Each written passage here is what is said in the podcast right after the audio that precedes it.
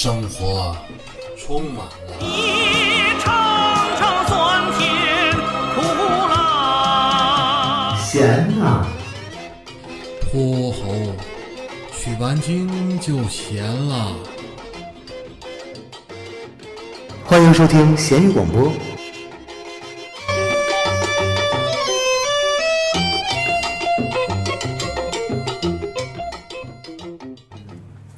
大家好，欢迎收听闲鱼广播的第一期节目，我是武师兄，大家好，我是小新。这是我们电台的第一期节目。怎么说呢？我感觉筹备工作做的也没有那么完美，所以说录制的过程中也一定有瑕疵，希望呃听众朋友们多多见谅。然后我们争取做到最好，然后不断的进步吧。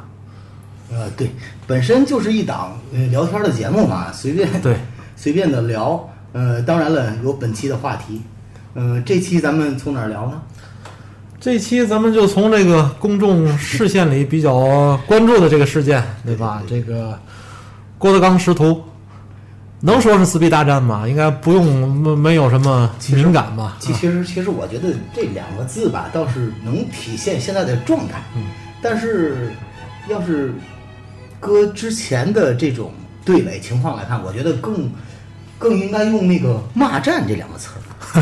对吧，撕逼有点太 low，但是他们现在越来越贴近这两个字儿。嗯，对，是吧？本来以为吧，这个曹云金发文之后，呃，郭德纲一直比较沉默，这件事情就这么哎自然而然就过去了。我也是这么以为的。我以为可能这件事情就淡漠了啊，渐渐的就被别的事件取代了。没没想到啊，这个 两位大哥又站在前台了啊！啊，就是娱娱乐版的新闻永远出乎咱们的意料，嗯也也也是吸引眼球的这个怎么说呢？重要因素之一吧，战火重燃。嗯，所以说，我觉得作为吃瓜群众，我们还是对这种呃这种事件是乐此不疲的。我觉得啊咱俩现在已经不光是吃瓜群众了，还得负责一部分解说工作。感谢郭德纲师徒给咱们这个机会吧。呃，我我我觉得是这样的。为什么说可以从那个郭德纲这件事儿聊起呢？呃，还是因为我觉得，就我个人而而言啊，我对相声还是有很深的情感的。嗯，就是说，呃郭德纲在此时此刻，他毋庸置疑，它其实是相声的代名词之一。对，呃，当然我，我觉得可能很多人对于相声的理解，呃，由于郭德纲的爆红吧，可可能就局限在郭德纲这身上了。可能是会有这种情况，因为现在很多茶馆的相声不为广大人们熟悉，然后像是舞台的相声呢，又不为人们接受。对对对，因为是这样的，本身我呃和小新都是天津人啊，就是天津，嗯，包括北京，都是这个相声的重点地区，或者说呃，天津和北京的人对于相声这种艺术形式，其实接纳接纳的能力是特别强。啊，就可以说是发祥地吧，在天津、北京这块儿可以算是发祥地。对对，有有有一个那个以前的那个话，怎么说来着？是北京学艺，天津火，是吧？对是这意思吧？啊，但是我我觉得要要聊这个郭德纲和曹云金的这个撕，首先呢，还是得从自己聊起。怎么怎么聊呢？呃我觉得还是还是聊一聊这个我什么时候开始接触相声的吧。我觉得这个，当然我说这接触相声啊，其实还是茶馆相声。先聊一聊相声吧，因为他们两个人的身份不管怎么样演变，其实都脱离不了根本，都是相声演员。嗯，师徒的关系是一方面，我觉得还是从我自己何时开始接触相声，以及我对相声的理解说起。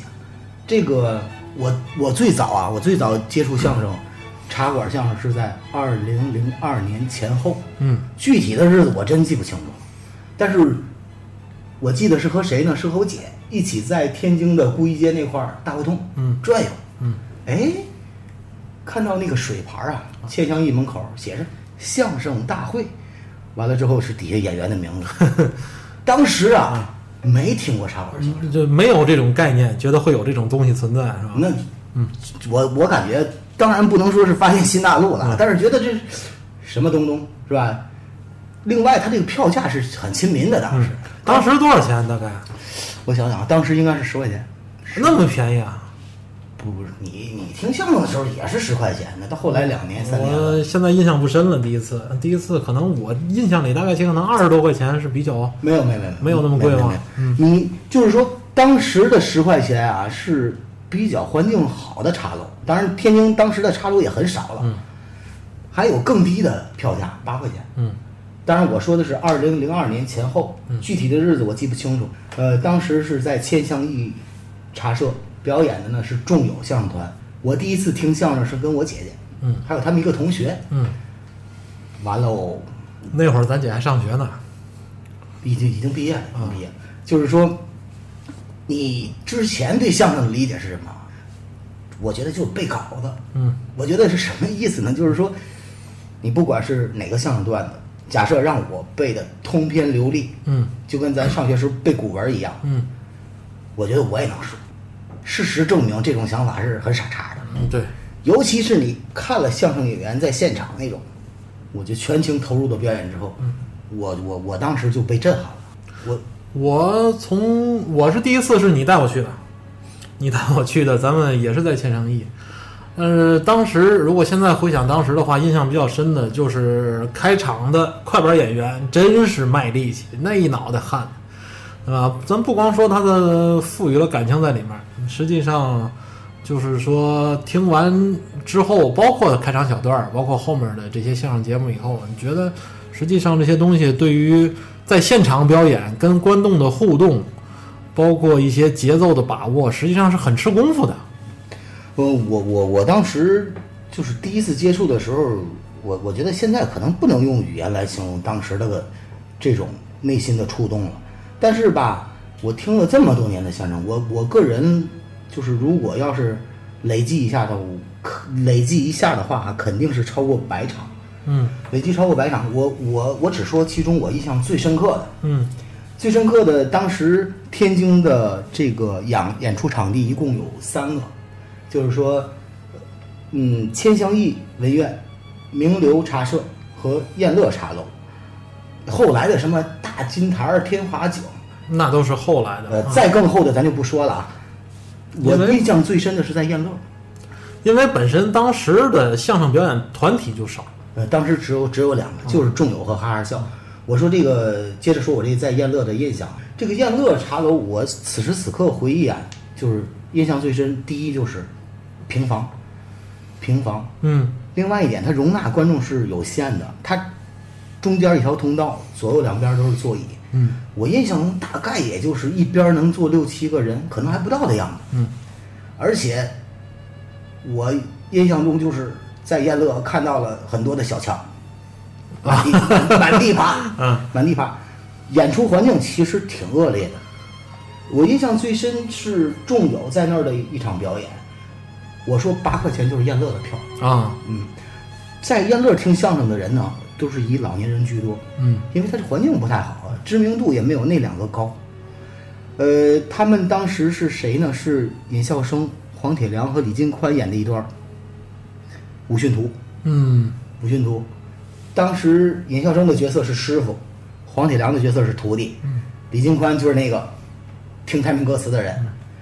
我怎么个印象深刻法呢？这个黄铁良和李金宽这不发生口角了是吧？啊，一个给钱，一个不给钱。我会唱的不给钱，不会唱的给钱，在台上就开始 PK 了。嗯，我一看，我靠，这不是 WWC 吗？嗯真帅。嗯一个别子好像给黄铁良就撂那儿。我当时我就觉得，我操，真打起来了，还能这样？我说是不是底下就没对好词儿啊？到上面即兴发挥，假戏真做了。但是后来实际上就是从相声广播里听也有这种轶事嘛，就是说有热心观众给当时应该是马三立，马三立、王凤山跟跟另外一个老先生啊表演的也是八马褂，然后有一个热心观众就写信郭荣启，郭荣启是吧？然后就给马三立去去信了，说你们这个不至于的啊，为了一件马褂，说我本职行业就是做马褂的，我以后一人做一做一件，分分别送给你们三位啊，希望你们三位和好如初啊。这只能说就是老的表演艺术家这个艺术感染力确实是在哪儿。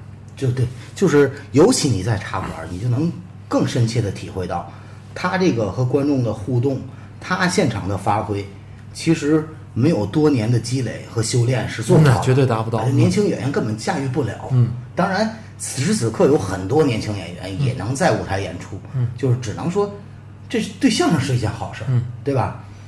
呃，这个天津这个茶馆相声，咱要说起源那就早了，嗯。解放前就火爆，啊对，近现代啊，就是咱查资料是九八年才开始，就是我听相声之前三四年就有。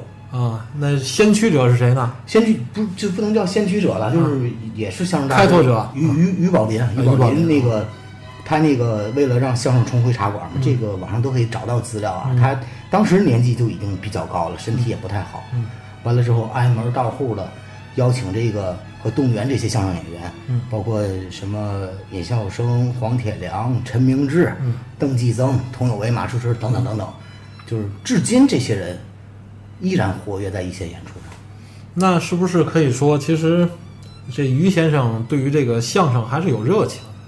我觉得他这种这个让相声回归剧场的这种行为，那肯定不能说是从郭德纲开始的了。这个这个于宝林应该是更早。嗯，不是，好像具体时间来嗯讲，就是如果咱们后续查资料啊，就是这个时候郭德纲已经在北京打拼了，嗯，就已经有德云社了，应该是应该是，但是我我觉得这个资料咱们可能准备的不太准啊，嗯我觉得也不用去详细考证这件事情，嗯但是咱们能明确一点是什么呢？就是郭德纲的爆红肯定是在这以后。对，这也是为什么我吧对郭德纲就一直没有那么感冒。嗯，就是我听相声的时候，茶馆相声最开始的时候，就不是接触的郭德纲。嗯郭德纲开始通过这个传播渠道的这个火爆之后啊，尤其网络开始了，还是就是网络助推的。呃，我我觉得郭德纲的成功啊，或者说他这个成名有几大要素。嗯，传播的便利肯定是其一。应该是非常主要的一个，其实，另外一点，咱也不能否认，北京是一个特别好的市场。嗯，就是说，呃，咱们就说这个消费的能力吧，是吧？另外一点呢，就是说，其实，在整个大环境下呀，嗯这个相声也到了这个坎。嗯郭德纲此时此刻看呢是相声复兴的重要角色之一，我是这么定义的啊。嗯但是呢，如果没有郭德纲的话，咱们假设肯定还会有别的人。对就是说，这个艺术形式到了这儿，就确实需要发展，确实需要有人有引领和带头的作用。嗯，郭德纲充当的是这个角色，我我觉得我这个定义应该没有太大的毛病吧。呃，就像这个非典成就阿里巴巴，成就这个淘宝，意思差不多啊。这个时代已经推动到那儿，呃郭德纲坐了那个那趟顺风车。呃，但是我跟你稍微不同一点的观点，就是说我接触郭德纲也是通过网络。呃，当时在外地工作的时候，他的这些单口对口相声确实伴随了我一段空虚的时光啊，包括这个丑娘娘、揭瓦、风麻燕雀，然后包括他说的一些可能别人也说过很多的段子，像这个论捧逗啊、切大鼓啊这些，当时给我的感觉确实不错。我觉得这个这这个这个大哥确实对于这个相声还是有理解、有功夫在里面的，也是。但是从他当时的讲，当时的这些言行来看，还是有抱负的。当时是这种感觉。绝对不否认。嗯我个人认为郭德纲啊，时至今日肯定是成功的。嗯他在北京吃了很多苦，嗯十年利剑，嗯，这一点都不假。对你那个，呃，燕乐有小强，郭德纲说那个剧场估计也得有小强，这个都是可以想象的。没没错没错就是说郭德纲那会儿说过啊、这个呃一演出底下就一个观众，嗯观众去厕所了怎么样？嗯，这种情形在天津的茶楼是百分之百有过。应该是有的，百分之百有咱们可以想象得到，不不算夸张这些事儿。呃，我我接着就想说说点什么呢？说点天津的这些相声演员啊，嗯，就是我现实中接触过谁，你知道吗？你还就是有有有过对话有有过对话，有过简单、简简单的交流，啊肯定不是那种密切接触。啊？呃我猜猜是不是刘文步？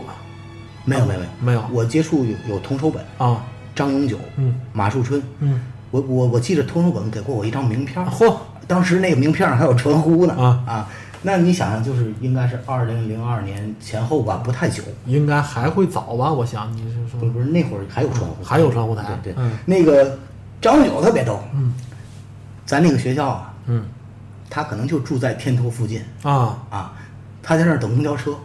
啊，还不是在剧场里遇见的，啊不是不是不是，我呢，我觉得可能当时我忘了叫没叫张老师，嗯，我说好像叫。啊。张老师您去哪儿？啊。他当时就懵住了，啊。想了想，哎，你去哪儿？他以为是嗯。这个之前有过交道的人，啊啊，但通过这事儿，你知道能说说明什么？嗯，至少当时他自己觉得自己没有那么高的社会知名度，不是，啊。他肯定有知名度。啊。他，你想，他一般都是给魏文亮捧嘛。嗯，魏文亮咱说得叫知名相声演员。了，嗯对，就是他没有那个架子，他啊。是融入到百姓生活当中的。那个马树春儿，我跟他交流可能就更多了，有时候还聊聊。那会儿老去名流，嗯。坐五十路到名流散场，回学校，这个也聊过。当时我记得他好像已经上过央视的三套啊，嗯。呃，说的是呃卖挂票这类的，嗯，我就问他，哎，我说您这个怎么样？是不是这个收入见长？嗯，或者说这个未来的发展更好？嗯，呃，完了之后，马树春还还挺谦虚的，他说，呃，上过电视吧，倒没什么，就是学多了点儿，是是？但是往回翻啊，往回翻这个事儿，就是说你包括你第一次去燕乐的这个感觉，实际上应该在零三年、零四年那会儿，就是说剧场相声，呃，欣欣向荣不能说欣欣向荣，这个刚初步发展初步发展的这个阶段里头，呃，更多的观众群应该是中老年人。那会儿大学生接触这些东西的实际上还少。那我是先驱啊，呃，最起码是先驱之一啊。嗯，包括就是咱们一块儿去，当时去这个钱祥义的时候，故意接钱祥义的时候，实际上当时年轻人确实不多，对吧？现在随着要不说网络，还是帮了呃这个郭先生一把，对吧？这个如果说没有这个网络的助推，可能在这个年轻人的群体里不会那么受关注，就是推广的那么那么迅速。对，但是我觉得吧，你要说相声师也得感谢我这样的人。我说我，我说我对于这个相声的贡献啊，肯定是有的。为什么呢？就是除了引领很多人没去过茶馆的人去茶馆以外，我记得挺清楚的，就是呃，咱俩共同的一个朋友，咱就不提名字了啊。嗯嗯、记得当时是什么呢？他他考的可能是高等数学几呀、或者是线性代数，嗯补考啊，补考，补考，呃，愁眉不展呢。嗯这家伙这肯定过不了啊！我说你呀，正好我正好我在那个路上碰见他，我说你怎么了？他说他说我得补考。我说你补考，你别想了，你想你要是过不去，你明天你也过不了。嗯，一个晚上也也盖不了楼。解决不了任何问题啊，解决不了任何问题。我说这样，这咱咱咱咱俩听相声去。嗯，好，我说放松放松，也许明天啊，超常发挥就过了呢，啊是不是？啊当天晚上我们俩就直接奔名流茶社。嗯，我忘了听的是哪个社团的相声了。啊总而言之还不错，啊特别开心。啊回来的时候我就说，哎呀，别想这些，你得了，睡觉，明天有一个好的心态比什么都重要。对，最后的结果结果呢？呃 肯定是没过呀。那就是说，这个听相声哈哈一乐，转天早上该还人钱还得还人钱。对你相声可以缓解一下烦恼，不能解决生活中的实质问题，是吧？呃，总而言之，我觉得这个相声吧，从我的角度引领更多的人去茶馆听，这个是我很乐意做的一件事情。就说也算是对咱们对于传统文化的一种向往，不敢说这个这个咱们有什么助力啊，对，就说其实我觉得就是天津、北京的嗯听众，如果有有有机会啊，听到我们这期节目，我觉得真的有有有时间可以去茶馆听一听相声。当然了，这个天津和北京的这个票价差距还是挺大。还是挺大的。有机会来天津吧，呃，天天天津确实，我加上高铁的车票啊，也可能也比北京加上高铁车车票，甚至加上一个四星级以上的酒店住宿，嗯，都比德云社的便宜。嗯。然后还相当于带女朋友出来旅游了。对对对对对，这个绝对不是给天津的茶馆相声做广告，嗯，这个东西唯有身临其境才能嗯。有真真切切的感受。嗯，你想想，嗯，我不是光领你吧，对。对不对？但凡有亲朋好友到天津，我觉得这绝对是一个特别好的方式。对，招待别人，对，同时呢，咱间接的也 也助推了相声文化的发展吧。是你介绍了我，我又介绍了别人，我带我对象去过，对吧？别说几任女朋友了，反正都去过。但是实实在在的话说，没听过相声的人，嗯，包括我有上海的朋友或者说你说没听过茶馆相声啊，对对对吧？？没听过现场相声，啊现场现现场相声因为除了茶馆以外，就是大剧场演出嗯，对那个时代可能又早一点，嗯，是吧？我觉得他们也无疑被震撼，嗯，都觉得特别好。对，这其实是什么？还是相声本身的魅力，魅力在啊。嗯呃，接着说这个之前那些相声演员，其实包括我说过的这个陈明志和黄铁良先生都已经现世了。现实了，嗯这个人活着时间不好算，嗯，死了过得整整的。嗯陈明志先生已经现世五年了，嗯，黄铁良先生就在前不久。呃，今年嘛，今年五六月份应该差不多。我我觉得吧，我我还挺不遗憾的。嗯，为什么？就是黄铁良先生过去的前不久，我刚刚听了一段一场重要的相声。嗯，我当时还发了朋友圈。嗯，我说这个尹先生、黄先生都见了。嗯我之前吧还问过我女朋友，嗯我说她听的是刘文步，嗯，我说刘先生这个身体状况怎么样？她说也不太好，就是感觉这岁数不饶人呐。对，可是咱还是挺感动的，是什么呢？嗯，就是这些老的，咱们姑且不给他们定义是艺术家，嗯还是老的相声演员，嗯，对，他们还依然活跃在纯粹的一线。嗯黄先生故去的时候，是在赶赴演出的公交车上，嗯心脏病突发。我觉得，这就单纯从这一点吧，我就很感动。确实是这批人，无疑啊，应该不完全是为了物质需要去坚守这个舞台，肯定还是有对这个事业的热爱在里面。对，咱怎么形容呢？呃，黄先生也许物质没有那么匮乏，但是他的这些举动或者他的这些行止，其实都是那么的平凡，那么的接地气，让我们觉得那么的近。平凡的形象才可爱啊，。对对对对，所以说反过来咱们说郭德纲，是吧？嗯，我觉得本身平凡或者不平凡都没有关系。嗯，但是到这种程度就相当的不平凡了，能跟徒弟啊如此的较真儿，啊，我觉得怎么形容呢？前无古人后有追兵。呃 之前吧，也有这个相声演员分手的先例。嗯啊，相声界的术语叫“咧学”。裂学对咧学，你知道的有有有有有有哪个？裂学的这种事儿，天津人比较熟的就是马志明、谢天顺，嗯，对吧？然后放在再把眼光拉远一点儿，就是旗帜大兵，这是比较不是远，他他应该是在马志明和谢天顺之后，啊，不是说远呢，就是说其实大兵距离远一点啊啊，去的远一点啊。距离远一点啊。但是我觉得是这样的啊，就是说，呃，为什么我我能知道的，我能了解的，也基本就这两对，嗯，或者说比较知名的，当然别的分手的也有，也一定有，嗯，可是绝对没有现在郭曹，嗯，这么吸引眼球，对，对吧？嗯甚至现在就是马蓉跟王宝强已经没人提了，完全被这个郭曹覆盖了啊。本本身呢，娱乐娱乐这个信息啊，就是什么呢？就是一茬接着一茬，对，呃老的味道淡了，新的接着顶过来。嗯每天咱们都需要不同的娱乐嘛，然后希望我们这个节目也能给大家带来娱乐啊，顺插顺顺便插个广告。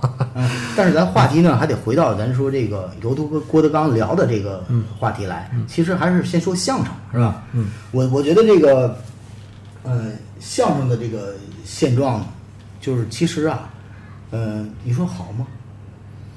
到现在为止，就是说，我觉得目前还是在走下坡，又在又在走下坡路了。实际上，实际上在我的感觉，就是说现在从业人员多了，但是实际上从业人员的水平在下降。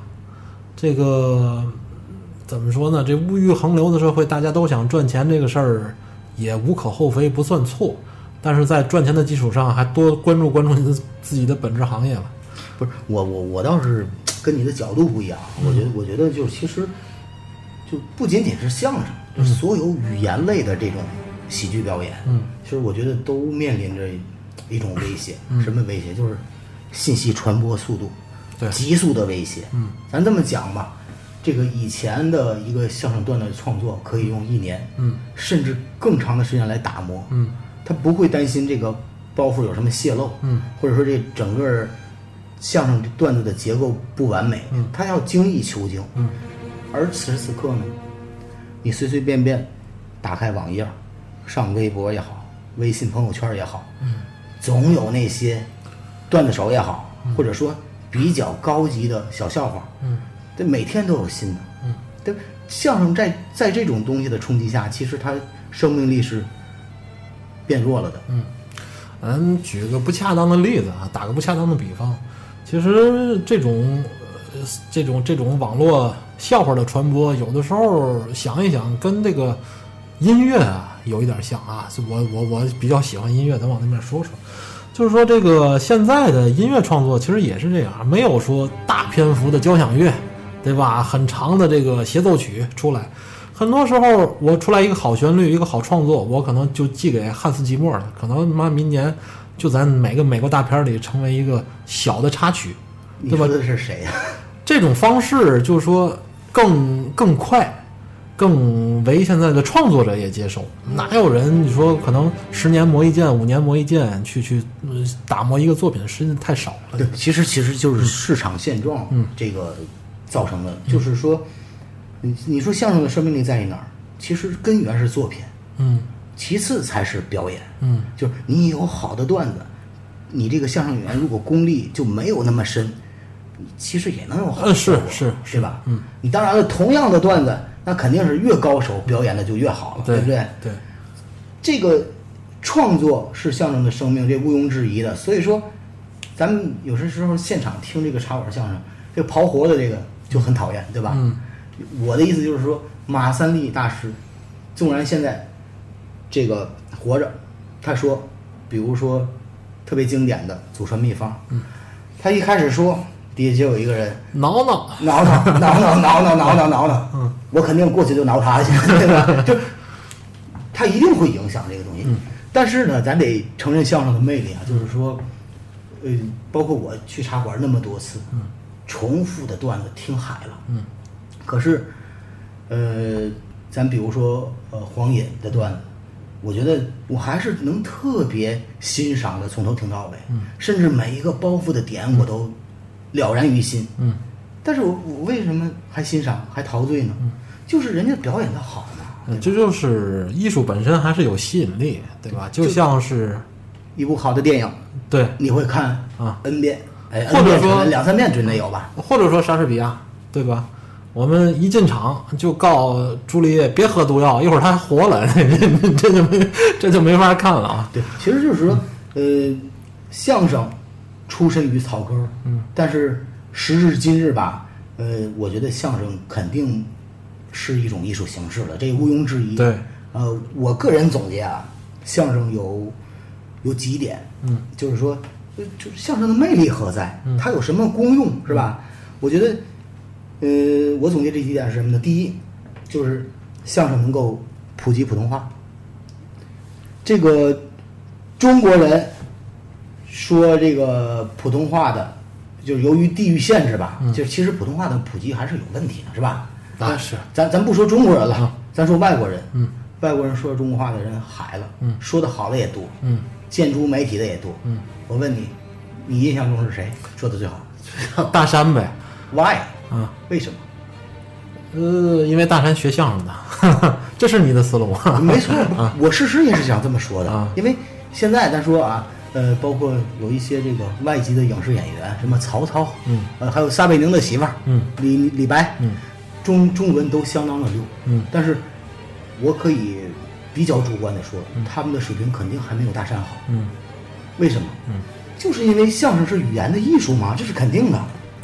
但是其实吧，普通话这个也确实是一定程度上有碍这个发展，就包括骑士大兵当时用这个湖南话表演相声，那叫胡谱是吧？湖普，这个这个当时还是呃在在在在湖，最起码在湖南这这这这个观众眼里，应该还是比较受欢迎的。而咱们现在北方天津、北京的这些相声演员，真的可能到了南方，过了长江，不是不是被所有人都接受。咱不说这个，嗯，你不管是，咱不管是湖南湖北的，嗯还是广东广西的，他听得懂吗？听得懂肯定听得懂，哎我就说好的相声段子他会笑吗？也一样会笑吧，对对吧？对，你说旗帜大兵的这个，其实我说实实在在的话，他有时候真的冒两句这种所谓的湖南话，我是听不懂的。嗯但是他如果用，呃，带湖南这个味道的普通话讲，我还能听得懂。嗯，就是说，嗯，语言的艺术可能不会因为口音的略微变化而打折。嗯，但是呢，咱得说，嗯，旗帜和大兵的这个还是偏小众，这是肯定的。但是你想，就是现在是苗圃王生吧，嗯，比较喜欢用这个少，他们他们那个用西安话还是少。用陕西话用的少吗？呃，少啊少，他和他的普通话，我觉得比那个谁啊，比旗帜大兵标准。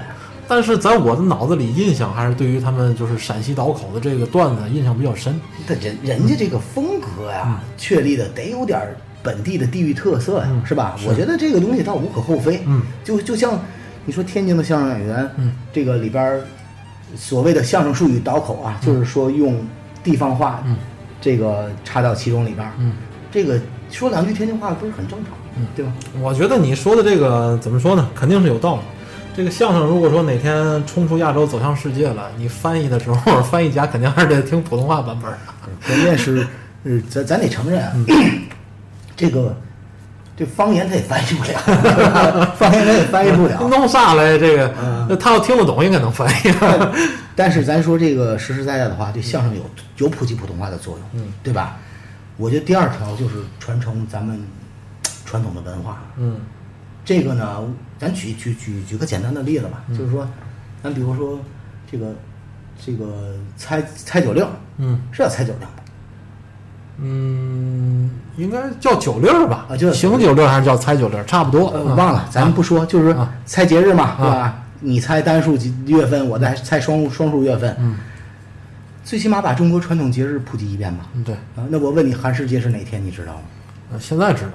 现在知道，你再听一遍那相声，你可能印象就更深了，对吧？嗯 那咱尽管不过这个节，但是这个实实在在是中国传统的一个节日，嗯，也也有来源，也有纪念的人物，嗯对吧？端午节、中秋节，嗯，在国家没把这几个节日设立为法定假日之前，中国人是不是都已经开始有点忽略了？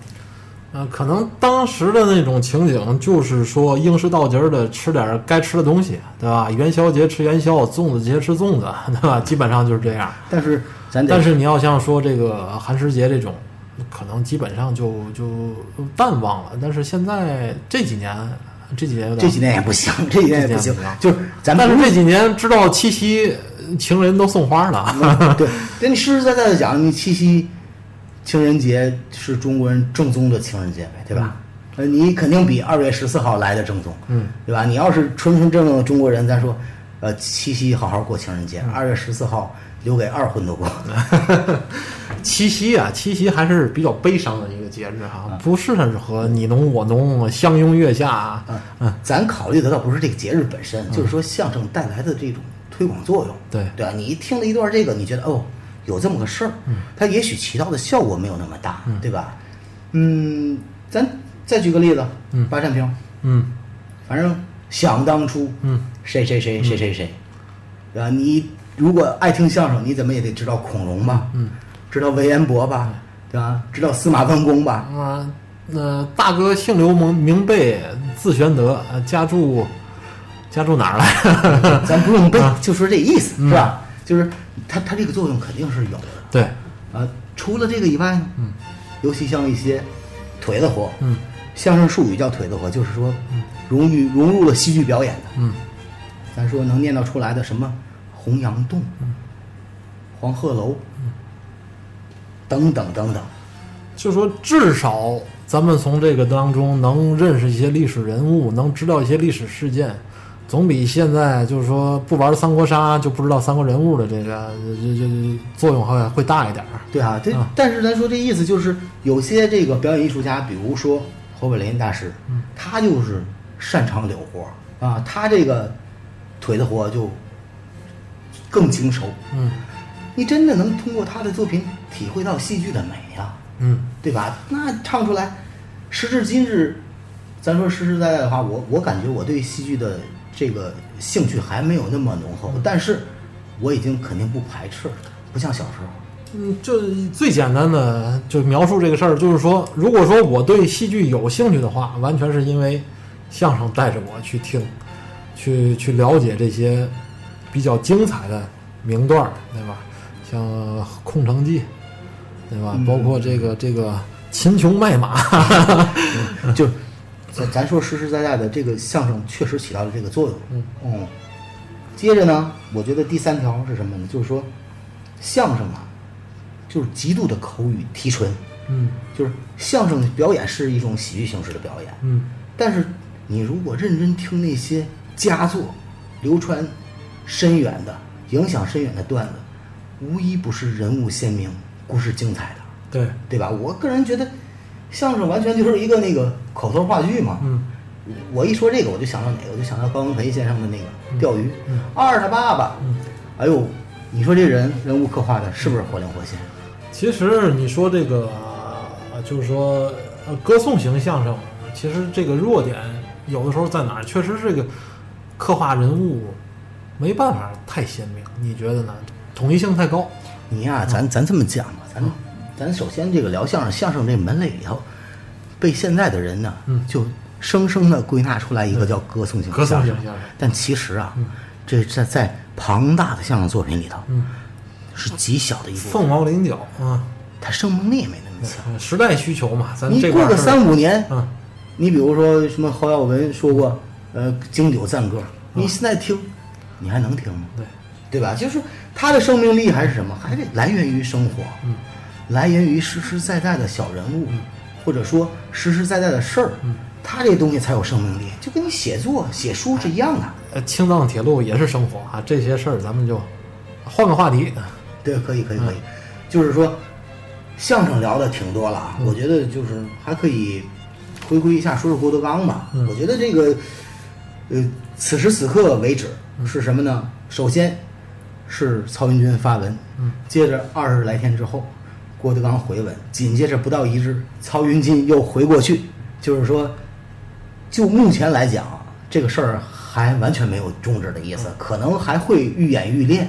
起点倒到起点还是因为郭德纲那个家谱吧，对吧？云字科二人除名，其实吧，我倒觉得是什么呢？就是说，也不仅仅是家谱，就是你要是通过这些年看吧，郭德纲还是有机会的话就得凿吧两句。对，这是我一个特别明显的感受，就是曹云金基本上都是非常被动的去面对这个事儿，但是郭德纲显得更主动一点儿，希望在这个公众面前让大家回想起来，呃，这段历史。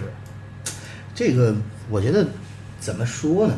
作为一个这个，就肯定是局外人了，咱们啊？嗯这个你非得有一个纯粹的标准，谁是谁非，我觉得没有意义啊。当然了，你可以有倾向，就我来讲，你来讲，在这个事情上都有自己的倾向。嗯，我觉得什么叫倾向？无非是你能不能特别的、比较的，或者说啊理智看待这个事儿。嗯，我觉得就此时此刻的状况来讲，我觉得郭德纲啊，嗯，败了，或者说落了下风。嗯，为什么呢？为什么？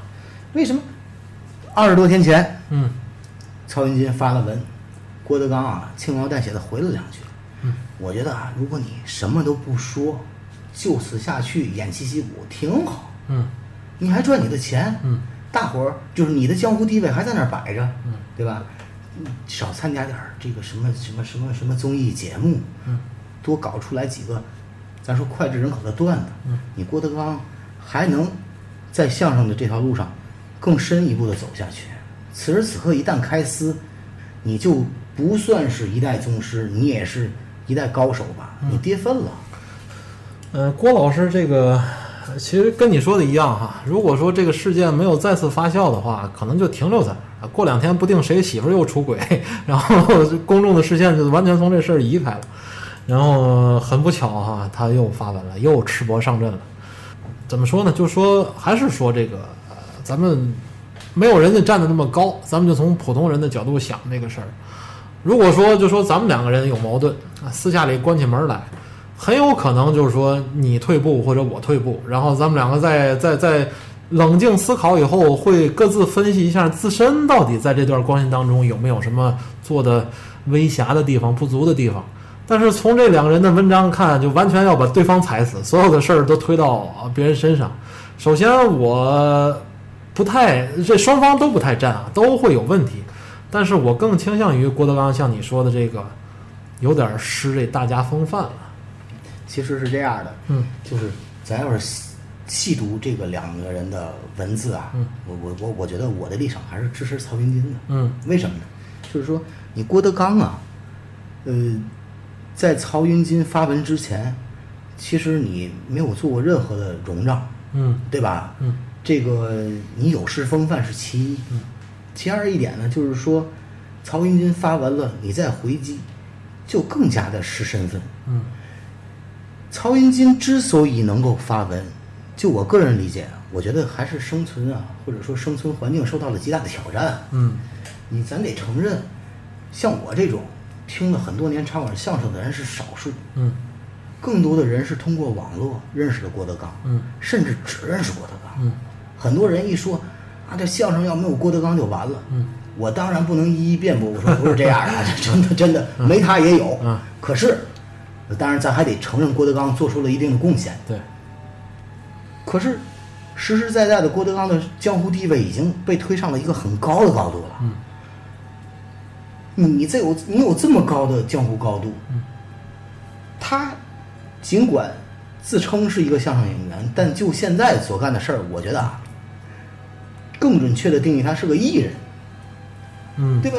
拍电影，嗯，参加各种综艺节目，嗯咱就别拿那些已故的相声大师做比较了。就其实现在在世的好多人能够挑得起这杆旗的，咱比如说少马爷，嗯他是不会干这种事情的。嗯当然年龄也有关系了啊。嗯我觉得没有人认为钱是坏东西，多赚肯定没有错。嗯但是郭德纲呢，我觉得可能在这条路上是不是走的有一点点偏？不是走的有一点点偏，应该是走的太远。他走的太远，钱不是不可以赚，但是这个精力过多的放在赚钱上，肯定对你本职工作有影响其实其实我跟你的意见还有点不一样，你知道啊为、为什么吗？啊。就是说，嗯，一说郭德纲跟徒弟撕逼啊，嗯很多人就会想到谁呢？想到赵老师。嗯，咱说这个郭德纲和赵本山，嗯。他们可比又不可比，嗯。怎么怎么形容呢？咱就是说，嗯，离开德云社的这几位啊，干将啊，嗯。李菁、何云伟、徐德亮、曹云金，嗯。他们跟着郭德纲一块儿打拼，共同缔造这个德德云社的时候，嗯。那真是从风雨里打拼出来的。嗯。可以说，就应了中国那句老话了，是吧？共患难易，共富贵难。嗯。那会儿你想想，对吧？大伙儿收入都微薄，可可可以说，除了为了呃这个艺术事业，嗯，更多的也是为自己的生活。嗯，你现在你啃白菜的时候都过去了，现在终于换到吃肉了，好吗？但是但是就是说，咱们倒回到事情的开始啊，就是这帮人集体退出国德云社的时候，当时是不是确实德云社遇到了一些风波？可能这个事儿对于郭德纲心里的这个坎儿也是在这块儿比较比较明显。咱不敢妄加评论，啊但是以咱一个听众的这个姿态来讲，就是德云社到了好时候了。嗯，那个如日中天嘛。要说德云社阵容最强大的时候，德云四少嘛，对吧？呃，是叫四少吗？是叫 还是叫四老？嗯啊，总而言之，窝头啃过来了，终于换成荤食了。嗯，好嘛，完了，分道扬镳了。就是就这件事上来说，我个人觉得郭德纲多多少少是有问题的。这个就是跟赵本山老师不能比的地方。赵本山老师收徒的时候，已经是一棵大树屹立在那儿了。就是所有投奔赵本山老师的学生，呃，徒弟吧，都是为了更一步的谋求富贵，这没问题。赵本山老师在想当初也完全能够做到这些。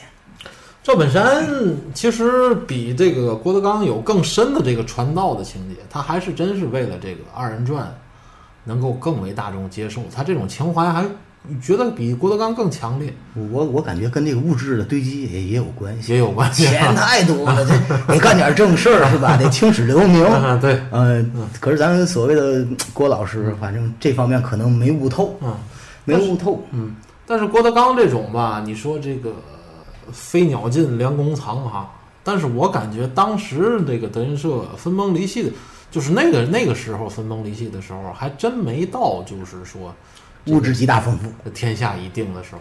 其实现在也不天下一定，嗯，是吧？咱德云社现在此时此刻看，就已经过了那个最鼎盛时的时期了，嗯名声还在，嗯，就好像说少林的那个高僧，嗯这个武功绝世的。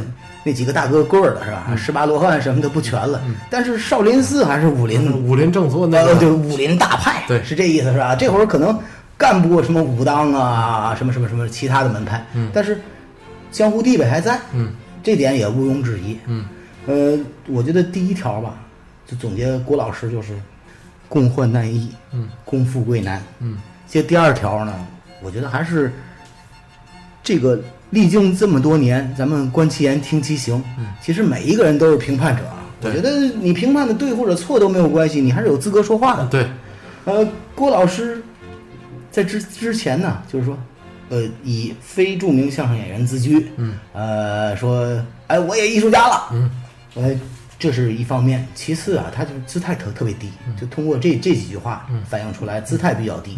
姿态低的同时呢，他反权威。嗯那有人说他三俗，说实实在在的，相声这个门类的艺术起源可能就脱离不了俗，嗯，呃，不可能那么高雅，呃，他反权威，低姿态，就很有这个革命者的这种状态，对吧？对你很简单啊，你权威已经垄断了这些某些东西了，你不让我说话，可是我这个东西呢，又代表了广大听众的需求，嗯，那你说？那你要是那么倒。那就是现在就是事情发展的必然了，对吧？等到这个天下初定的时候，先杀功臣，然后呃寻壮士守四方，然后岳云鹏这就出来了，对吧？嗯绝对是忠心耿耿啊！是，就很有农民起义家的范儿，很有农民起义家的范儿。人坐定江山了，他娘了个腿儿的，我终于能吃上肉了。后宫是吧？可以随便挑了。呃，我觉得这个是他的表现吧。但是呃咱们哥俩就是说，还是客观一些啊，就是说不要太踩一个人。但是我想啊，就是说，首先咱们咱咱们确定一个标杆儿吧，就是一个标准吧。郭德纲早期的时候，这个表演还是过得去的，不，没有问题啊。啊我我实实在在的话说，就是说，我的意思就是说，嗯，郭德纲的人品和他的表演能力和他的作品其实都不挂钩啊。咱们分开看，对吧？对这个事儿只是分开看。你郭德纲人品再渣，假设你有好的段子，我照样会听啊。而且咱们俩说的只是咱们俩人的一家之言啊，这这个没问题。大家过着听之就完了呃。咱咱不左右别人的思想。啊我我想说什么呢？就是说，你说这个标准是有的，嗯，谁定立的呢？嗯，就是郭德纲的老师师傅嗯侯月文侯先生说过五条，这五条我觉得还是挺有道理的。嗯那这五条我给你发一下，你看一眼。啊，是是关于什么的？就是说，呃，怎么样定定义相声大师啊？嗯嗯、就是现在此时此刻的郭德纲，在好多人心目中，就是已经是大师无疑了。嗯，用他自己的话说，就是名片管理制度不严，名片制度管理不名严，片印刷管理制度不对严。嗯但是吧，这个咱得承认，听相声的渠道是有限的，不可能。就像我之前说的，很多人都跟我一样能够有机会。嗯，因为京津是相声的活跃地带啊。对，呃，你听的只有郭德纲的话，那你对对于相声的理解有局限是很正常的。嗯，咱接着说郭这个这个侯月文侯先生说这五条啊，我我读一遍，你听听。啊啊，他第一，呃，必须是相声艺术的表演权威；嗯第二，不仅擅长表演，还能独立创作优秀剧本；嗯第三，还必须是相声理论家，能够著书列说。什么意思？你不能光光说，你还得有理论，是不是？嗯。第四，必须是教育家，把相声艺术发扬光大，桃李满天下。嗯最后第五条，必须是评论家，嗯可以给争议问题指引正确的方向。嗯咱呢，咱咱就哎，呃，按照这个一二三四五，咱们逐条说一下。其实我我仔细这么一看啊，我觉得这五条说的相当不错，也确实是应该以这个尺度来衡量。嗯，但此时此刻，郭德纲先生，嗯，我觉得和相声大师其实相去挺远的。他实际上就是一直之前吧，之前还是在这再往这个方向努力。就说这个物质诱惑呢，谁也不能避免，谁也不能免俗。可能咱们谁如果真有一天能走到那个份儿上，可能也会做相同的选择。嗯，但是确实就是真正衡量一个艺术家的标准，相对来说还是应该严苛一点的，对对吧？我我对于这个郭老师这个，比如说对于物质的渴求，我还有别的解读，就跟之前说的一样，他嗯也确实需要呃足够的收入来养活这些弟子，或者说支持他这个社团，啊，得有活力嘛。少林寺也得有香火钱。啊，对对对对对，那你不往外面租地的啊，那和尚们、武僧们拿什么这个果腹啊？哪有劲儿练武啊？但是话说回来，就这五条逐一而说啊，嗯。我觉得第一条没有问题，嗯，就是此时此刻相声发展到今天，嗯，郭德纲同志呢，呃，应该是相声艺术表演的权威，或者是权威之一。对，是嗯，咱们从他的相声来讲，对于他现场的表演跟这个跟这个，当然于谦也是郭德纲的一个特别强的助力。我觉得对成功不是独立的啊于于老于老师我可能更喜欢，那是不知道你是不是这样。这是一个呃，就说一个相当出色的捧哏演员，他对于好多这个节奏上的把握，等于跟郭德郭德纲是相辅相成的，这绝对不是。也也确实默契，啊也确实默契。呃，第二条我觉得就勉强了，因为我我我觉得我不否认郭德纲写过好的段子，嗯就一此时此刻我对郭德纲改编吧，之前还是很多都是改编也也作品的不全是啊。咱说，就我此时此刻对于郭德纲的这个认知，我甚至就是对他的这个总结更局限在之前他成名的那几段。嗯我这一辈子，嗯，论相声相声三十年之怪现状是三十年吧？对嗯呃，二十年吧，不管不管重要啊。不管几十年啊，就是这个东西对我是有深刻记忆的。后面的那些什么我要系列，嗯，我要高雅啊，呃，我要什么什么什么啊，还有是还有梦系列吧，呃，梦系列梦系列。我说真心话，能记住的，我跟你说就一个，嗯，西征梦西。征梦，西征梦确实是一个算是个代表作品了，但是也是改编占不是说改编，你知道为什么我记得住吗？嗯因为童马对他进行了好多演绎，嗯就是说他这个作品框架还可以。嗯啊，总而言之，在第二条，我觉得郭德纲就偏牵强，没有那么好，没有那么好。呃，算是倒在半路吧。啊，倒在半路，倒在半路。咱们那个接着说第三条啊，第三条，第三条说必须是相声理论家，能够著书立说。嗯，我我我我我可能孤陋寡闻点儿，我好像郭德纲没写过书吧，尤其是相声理论方面。呃，相声理论方面，据我所知也应该是没有吧。嗯，对，就其实通过这条啊，咱是嗯，呃客观点儿说，呃，马季先生、嗯，姜昆先生，嗯其实都是相声大师。对，实际上都是他们后期的作品咱们不说啊，嗯有有一些歌颂型的相声，呃，但是你得看他之前的表演，嗯，这之前的创作。嗯，这个东西呢，我觉得包括这个歌颂型相声本身也不能否定，不能以一种否认的态度看它。这个东西咱们不能每个人都架空历史观去看待一个事件。就是它存在是有必然性的，必然道理的必然对吧道理的。嗯好，其实第三条，我觉得郭老师也不太匹配啊、但是说这个，咱们现在来看这个相声表演艺术家，能符合这个条件的，实际上人也不太多。那当然是吧那当然这个东西还真是像他自己能说在一个领域里登峰造极，说实在话是很难的。他自己怎么说呢？他说这几十年才能出一个大师啊反反正是挺挺挺挺邪乎的一句话，好像那意思我我不够格。当时他是挺挺低姿态的嘛，对吧？嗯第四，教育家，嗯，桃李满天下，嗯，这点，嗯，嗯我觉得我觉得够一半儿吧。这毕竟曹云金同志是郭老师的学生，还是时间点划分吧。其实真的就是之前德云社没有分崩离析之前，还是有那种趋势的啊、有那种趋势呃这几个徒弟还都是在向上发展。此时此刻真真正正拎出来，嗯，就一个岳云鹏小岳岳了，小岳岳确实确确实不错，嗯，确实不错，但是咋说呢？嗯。呃我感觉第四条也不够，嗯，也不够，嗯，呃，最后一条是评论家，嗯，可以给争议问题指引正确的方向。嗯 那咱们客气点说，郭老师算是个批评家，呃批评对对对。批评的是很多的。嗯。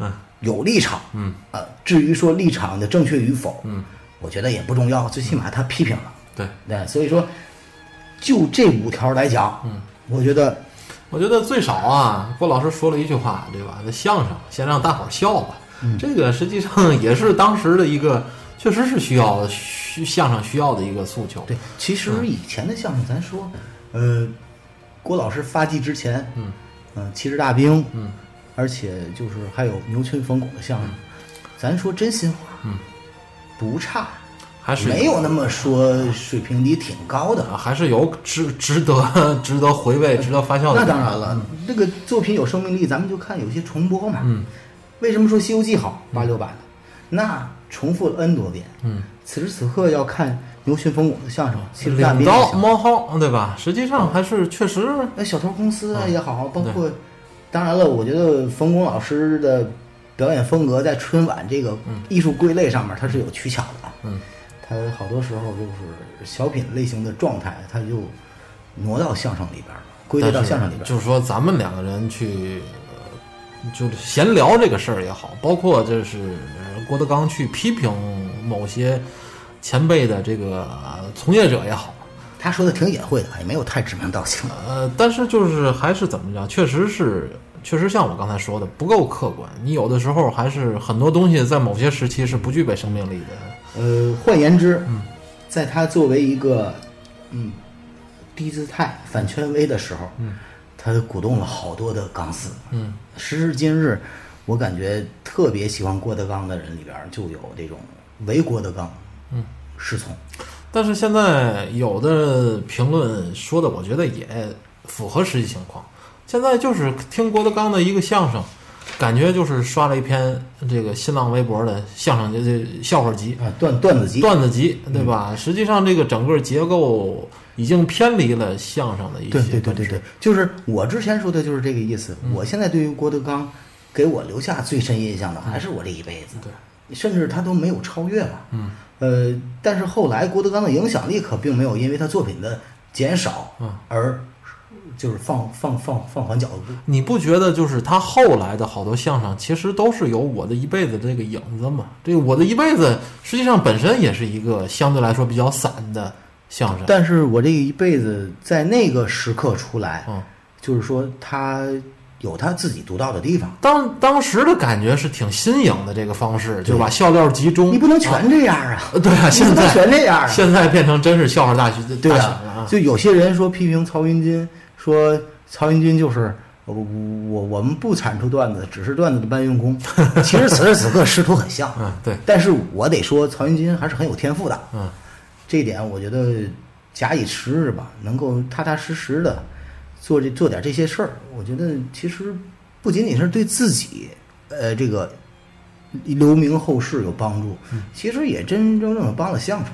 但是咱们前面也聊到过这个事儿啊，放在今天来讲，实际上也很无奈。现在的呃观众对于相声的需求确实是需要哎，高频率。高频率无尿点，对吧？呃？无尿点的同时呢，你这个创作还不能有间断，就是说 三天四天就能出一个好包袱。话说回现代人的审美还是太难刺激了，太阀值太难高刺激！就是信息传播的快嘛。对为什么说开心麻花厉害呢？嗯，开心麻花的创作团队一定是极其强大的。对，他们除了经常就是长演不衰的这些舞台剧以外，嗯，对，包括他参加这些幽默大赛的这种综艺节目，嗯，他的创作团队其实，呃，后面提供了强大的动力支持。所以说你想啊，就是说看那个中国新歌声啊，这一个歌没歌 手歌手说我想做一个歌手，不想做一名艺人。这件事儿说起来简单，实际上是需要心境的，真得沉下心来做一件事儿咱咱就说现在的中国吧，我觉得说说而已，啊。说说而已。当然，这个事儿谁也不能当真，小孩儿嘛，可以说说。但是话又回到咱们刚才说拿大师的标准来说，其实我觉得现在这个年代是一个缺少大师的年代。是一个不容易出大师的年代。呃，咋说呢？这个，我觉得中国人对于大师的要求吧，他有他那个完美刻薄的一面，就是希望这人更完整。